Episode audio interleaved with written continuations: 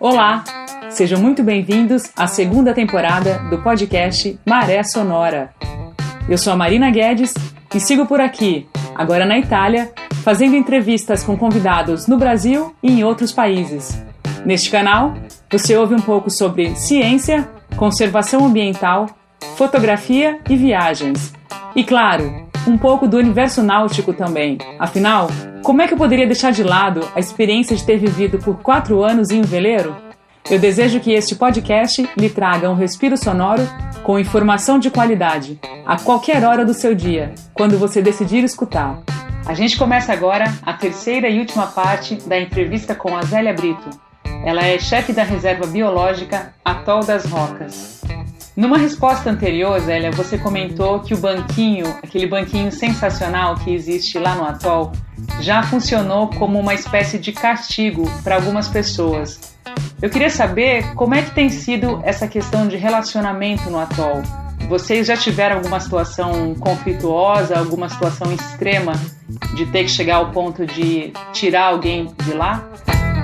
Apesar do atol ser um, um ambiente é, isolado, um ambiente oceânico, um ambiente selvagem de muitos riscos, as pessoas, a maior parte delas conseguem se adaptar a essa nova rotina de vida né, durante o tempo de permanência na nossa estação. E nesses 30 anos de trabalho, eu já convivi com dezenas e dezenas e dezenas de pessoas. Pessoas totalmente diferentes uma, da, uma das outras, pessoas que, que eu me apaixono, pessoas que eu gostaria de conviver para o resto da vida. E pessoas que eu suporto, né? Como também uma realidade das pessoas em relação à minha pessoa, né? É, isso é verdade. Cada ser humano ele é diferente do outro. Graças a Deus, porque senão seria muito chato se todo mundo fosse igual. E assim, uma convivência não saudável é muito difícil lá no atol, porque a gente trabalha muito esse lado das pessoas. Mas já tivemos que retirar oito pessoas de lá. É pouco, se a gente for contabilizar o número de expedições que a gente tem em 30 anos, é bem pouco. Oito pessoas saíram de lá ou por agressão a outra pessoa ou por estar em um processo de, de tristeza que pode chegar à depressão, pode chegar a, sei lá, cometer uma loucura. A gente não pode esperar isso. Então a gente também é, monitora essas questões pessoais. Né? A gente analisa todas as pessoas que vão para o atol. Está se alimentando direito, está bebendo água, está dormindo direito, está conseguindo executar a sua atividade de pesquisa a convivência está sendo saudável, está se isolando, está de saco cheio, está sendo egoísta. Então a gente tem que analisar tantos fatores que, meu Deus do céu, que às vezes eu digo, poxa, ser chefe de unidade de conservação, você tem que ser gestor de unidade, gestor ambiental, psicólogo, geólogo, geógrafo, ecólogo, biólogo, oceanógrafo. É tanta coisa porque tudo tem que dar certo. As coisas têm que ser minimamente pensadas para que tudo saia dentro dos conformes. Então, assim, tá tendo atrito, a gente resolve na hora. Conversa. Continuou, amigo. Vamos mandar a expedição buscar você, o barco, mas você não volta nunca mais. E é nunca mais mesmo. Não tem esse negócio de segunda chance, não. O ICMBio né? O atol te dá a chance de ir a primeira vez, a segunda, terceira, quarta, quinta, sexta, depende de você, depende da sua conduta, do seu comportamento, entendeu? Do seu respeito com a coletividade e o seu respeito ambiental. Então a gente tem que, que pensar nisso também. Então, pessoas que têm atrito bobo, atrito besta, sabe? A gente não vai suspender um projeto por causa disso. A gente vai conversar, a gente vai entrar no circuito, né? De resolver. Não resolveu, Aí, amigo, é suspensão de atividades de presença e acabou-se, né? A gente não, não pode esperar que aconteça algo que vai manchar o histórico da reserva, entendeu? Vou deixar alguém agredir o outro? Não, antes que isso aconteça, a gente tira a pessoa, mas comunica a sua instituição de origem. Então a gente tem que ter muitos cuidados, é, colocar pessoas com os projetos que, que um possa colaborar com o outro. Se a pessoa já trabalhou em outra unidade de conservação, eu ligo para o chefe para saber como é que foi entendeu? E por aí vai, né? Essa questão é, é tranquila, é tranquila porque o que não foi tranquilo a gente resolveu. Em relação a acidentes mesmo na área do atol, a gente teve que resgatar um pesquisador que trabalhava com tubarão-limão, ele foi mordido, mas foi mordido é, dentro do, da execução do projeto, ele não foi atacado, nunca teve um ataque de tubarão é, no atol, entendeu? Graças a Deus. E ele foi mordido no pé, ele foi resgatado pela pela, pelo navio da Marinha e ficou em Natal, no hospital de base, da base naval aqui em Natal, cuidei dele e ele só voltou para sua família quando já estava bem tranquilo. Então, assim, a gente agradece muito a, a Deus, né?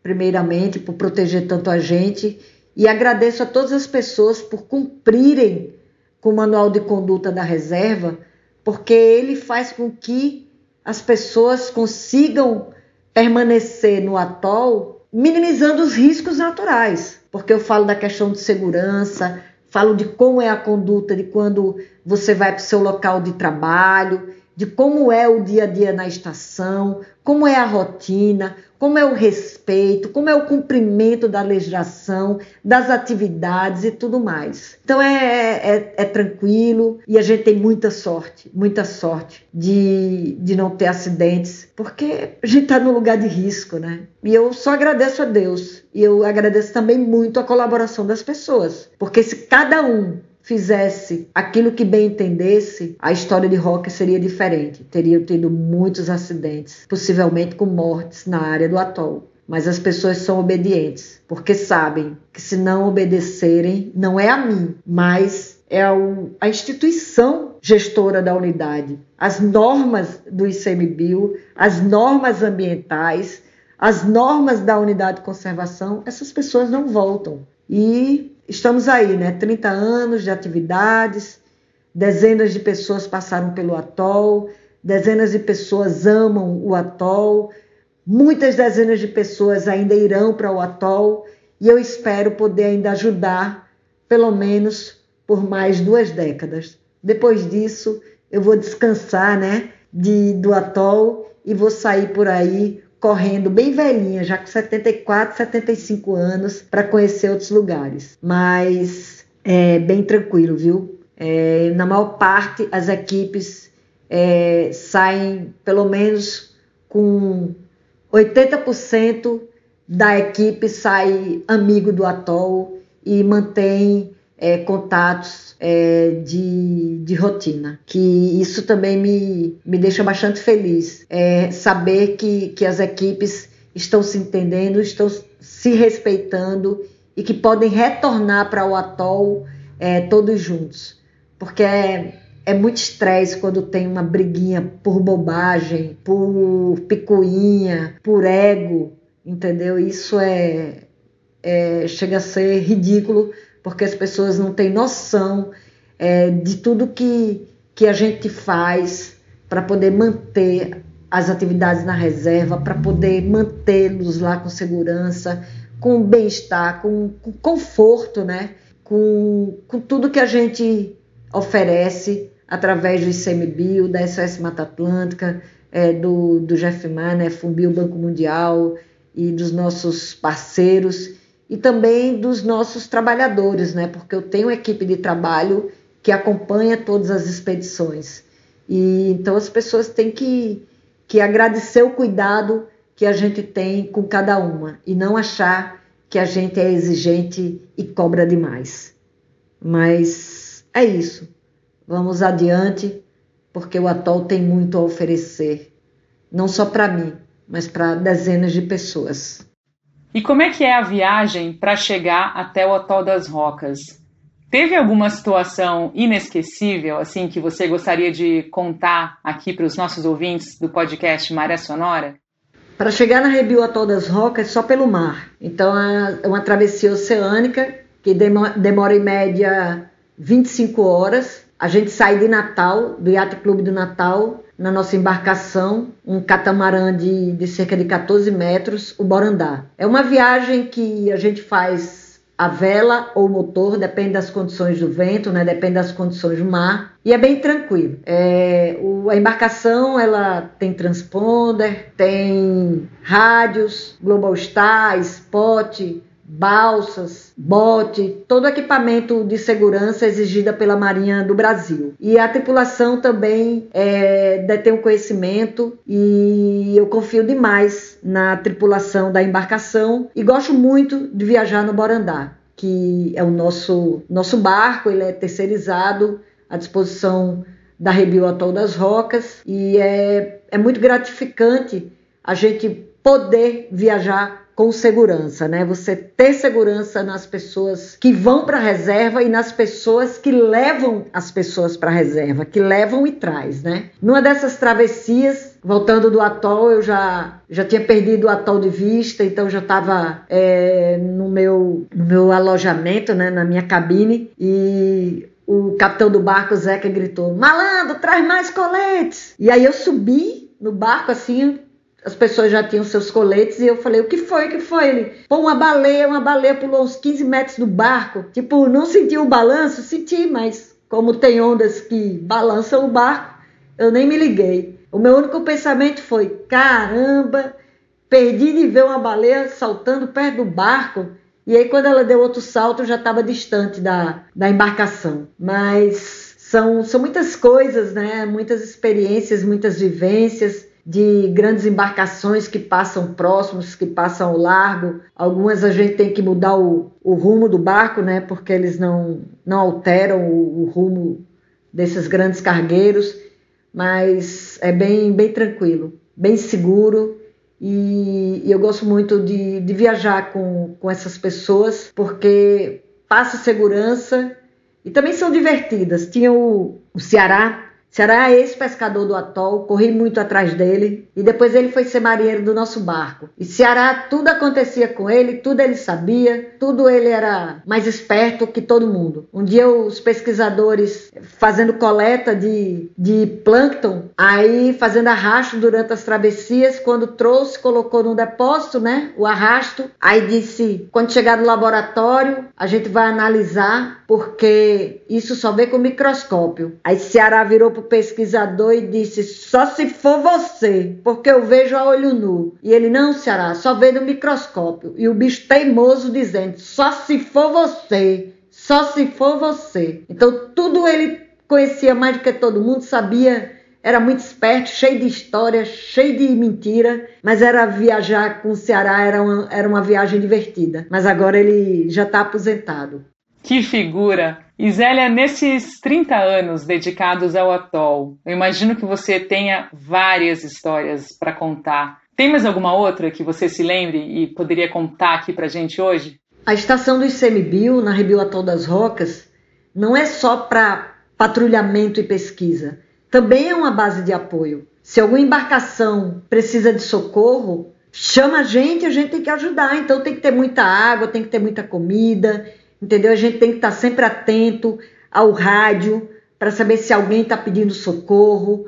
E assim, eu lembro bem que dia 17 de março de 2010, é, a Fabiana, que era chefe de Noronha, me ligou dizendo que o Marenga, rádio amador lá de Fernando de Noronha, tinha captado um pedido de socorro e pelas coordenadas era no Atol das Rocas. Então, de imediato, eu entrei na internet para falar com o pessoal do atol. O pessoal estava no campo tartarugando e quando as pessoas viram, tinha muito material chegando na praia mas era material novo. E o Jarian, pela, pela experiência de rocas, ele percebeu que não era lixo, né? Lixo que vinha nas correntes, era coisa muito nova. Então o Jarian também se ligou e foi para a internet e a gente conseguiu esse contato na madrugada. Eu passei que tinha naufragado a embarcação, então é, de imediato o Jarian, Mano, Berna de Abrolhos e o Fábio Negrão também lá da região de Abrolhos, eles já ficaram em prontidão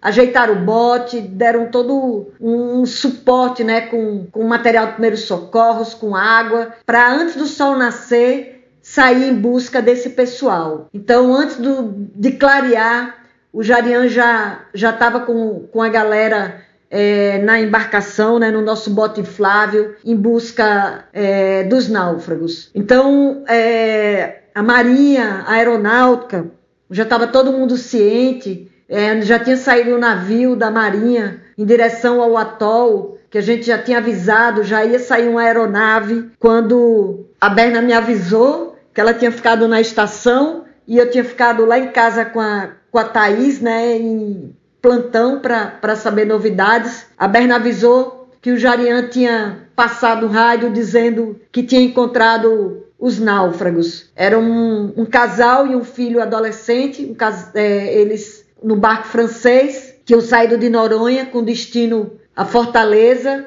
mas Estava no piloto automático e quando eles viram, se chocaram no atol, às duas horas da manhã. E foram resgatados por nossa equipe, foram levados para a base, receberam toda a assistência e carinho e respeito que a gente podia dar. Quando eu avisei para a aeronáutica, o pessoal não acreditava. E eu disse: não, não, eles estão vivos, eles estão na nossa base, eles estão vivos. Então foi uma felicidade geral, né? E o navio da Marinha foi até lá, resgatou eles, trouxe para Natal, para eles serem levados para o hospital. Graças a Deus, todos com vida, todos bem. E o, uma coisa que eu achei engraçado, não, mas interessante, foi o, o capitão desse, desse veleiro menos de 10 minutos o veleiro estava destroçado. E ele, mesmo tendo perdido tudo, ele falou para o pessoal: tem um, um, tanquezinho com combustível para não, não poluir o ambiente. E o Jarian disse: agora a gente só está preocupado com você, depois a gente se preocupa com o resto. Quando o pessoal saiu no navio, que veio embora para Natal, aí eles foram até o veleiro para tirar todo o material que poderia poluir a área da, da reserva, né? E as imediações e ao largo, né? Devido às correntes marítimas. Mas deu tudo certo e a gente tem que estar sempre atento, porque tem gente que precisa de apoio. E a gente tá lá 24 horas em prontidão, não só para patrulhar, mas também para apoiar. Um outro caso que eu me recordo bem da alegria que foi é, foi com o seu neném. Seu neném é servidor do ICMBio lá de Noronha. E no sábado seu neném saiu para pescar numa, num botezinho de alumínio, tinha tomado umas cachaça e seu neném adormeceu na embarcação dele. Quando ele acordou e se deu conta, ele já estava longe de Noronha. E com a pouca gasolina que ele tinha, num, num motor pequeno de 3, 4 HPs, não me lembro bem, ele não chegaria em Noronha. Então ele, ele saiu à deriva. Isso no sábado. No domingo, nada de seu neném ser encontrado, todos os barcos pararam as atividades em Noronha, tanto de mergulho, de passeio, de pesca, e saíram atrás de seu neném e nada. E nós fomos informados, e eu passei uma mensagem para o pessoal que estava na Rebio, do desaparecimento para a galera ficar de, de olho né, no mar, nas imediações. Na segunda-feira, ou seja, dois dias depois de seu neném ter sumido, o pessoal estava voltando do campo. Quando chegou próximo à estação, ainda vindo no mar assim, viram um, senhor sentado no deck da casa. Foi uma mistura de medo, né? Você chegar, ter uma pessoa na casa e aí seu neném gritava: Eu sou náufrago, eu sou do ICMBio de Noronha. E aí a galera ficou mais aliviada. Quando chegou lá, seu neném tinha comido tudo que tinha na geladeira, tinha tomado água e estava lá esperando o pessoal. E foi uma alegria tão grande eu poder ligar para Noronha e avisar para o pessoal: gente, seu neném tá vivo, ele chegou no Atol das Rocas. Então, assim, sabe, são coisas que, que eu agradeço muito de poder ter, ter tido essas experiências, tanto de, de, de minimizar os impactos é, da pesca ilegal na área da reserva, como também de, de salvar vidas, né? E foi uma alegria muito grande. Foi pra gente um, um, um prazer, viu? De ter seu neném salvo, forte, ali na área do atol. Nossa, meu Deus, que história! Incrível, incrível. Bom, agora a gente vai encerrando por aqui. Eu queria te agradecer, Zélia. Muito, muito obrigada por participar aqui com a gente no podcast Maré Sonora, por dedicar um pouco do seu tempo e compartilhar a sua incrível história à frente da Reserva Biológica Atol das Rocas. E também é, finalizar te dizendo que eu ainda tenho muita, muita vontade de conhecer o atol e, quando for possível, é claro, fazer uma reportagem bem bacana sobre aquela unidade de conservação, sobre todo o trabalho que vocês desempenham lá naquela UC. Um grande beijo, Zélia, muito obrigada. Marina, eu agradeço o convite para participar né, dessa entrevista né, de poder mostrar um pouco da história da Reserva Biológica do Atol das Rocas, da minha história né, de, de luta, de paixão, de comprometimento, de profissionalismo, de, de pesquisa, de ambientalista, né, porque eu me sinto, me sinto honrada em poder colaborar é, com o sucesso da preservação do atol. E gosto de falar sobre isso, sabe? Porque é uma, uma batalha verdadeira, é uma luta com muito amor e com muito respeito. Muito obrigada pelo convite. Vou estar sempre à disposição. Quando você estiver no Brasil, vamos combinar aquela reportagem que você quer fazer sobre a Rebio Atol das Rocas e aquela entrevista que você quer fa fazer, mas no meu próprio ambiente de trabalho, porque eu me sinto muito mais confortável em falar do atol mostrando o próprio atol. Muito obrigada por tudo. É, muito obrigada antecipadamente às pessoas que vão escutar todos os nossos relatos. Dizer para vocês que a proteção da natureza é um dever de todos, para que a gente possa ter o direito de um ambiente saudável, de um ambiente ecologicamente equilibrado. Cuide do seu espaço, cuide do espaço ao seu redor, cuide da sua casa, cuide do lugar que você frequenta. Isso, com essas atitudes locais, se cada um fizer sua parte, ele vira uma atitude global, uma atitude que se dispersa, uma atitude mundial. Vamos acreditar no mundo melhor. Mas para que esse mundo chegue até nós, nós temos que começar a mudar as nossas atitudes perante a questão ambiental. Muito obrigada. Deus proteja cada um de nós. Estou à disposição. Fiquem com Deus. Pois é, agora a gente chega ao fim da entrevista com a Zélia Brito. E eu gostaria de lembrar a todo mundo que estiver me ouvindo que a partir de agora você pode apoiar o podcast Maré Sonora. O nosso podcast continua gratuito, mas se você quiser apoiar com valores pequenos mensalmente, é só visitar a nossa página nas plataformas de podcast ou então na página do Facebook do podcast Maré Sonora e lá vai ter um link Apoie o Maré Sonora. As instruções são super fáceis, você pode apoiar da forma que quiser, com a quantia que quiser, e tem algumas recompensas para você que apoiar, um valor mínimo a partir de 10 reais por mês. E é isso, gente. Muito obrigada. Semana que vem a gente volta com mais entrevistas. Um grande abraço para todo mundo.